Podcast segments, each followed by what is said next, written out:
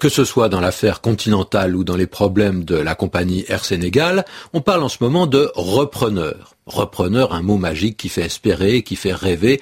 Y aura-t-il un repreneur pour l'usine qui menace de fermer là où on fabrique des pneus continentales dans le nord de la France, en Picardie? Est-ce qu'il y aura un repreneur pour la compagnie aérienne sénégalaise? Peut-elle compter sur Royal Air Maroc? Un repreneur en tout cas, c'est celui qui reprend.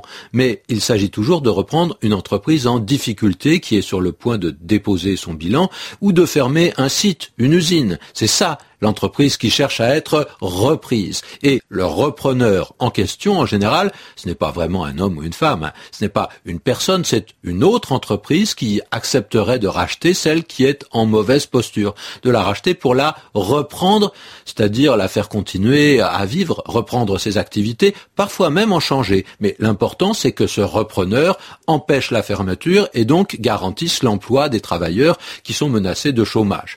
Leur preneur garantit-il toujours l'emploi de tous les travailleurs? Malheureusement pas. Il peut y avoir un plan social, des licenciements. Est-ce qu'il va réembaucher tous les salariés au même niveau, avec les mêmes salaires, les mêmes avantages? Là encore, ce n'est pas toujours le cas, et le repreneur, ce n'est pas un ange. Hein. Il reprend, il prend un risque s'il pense qu'il y a un intérêt à le faire. La transaction, elle est risquée, mais on peut ainsi racheter l'entreprise à bas prix et on fait valoir qu'en plus du risque, il faudra certainement remettre de l'argent dans l'entreprise, recapitaliser si l'on veut que cette reprise ait une chance de fonctionner.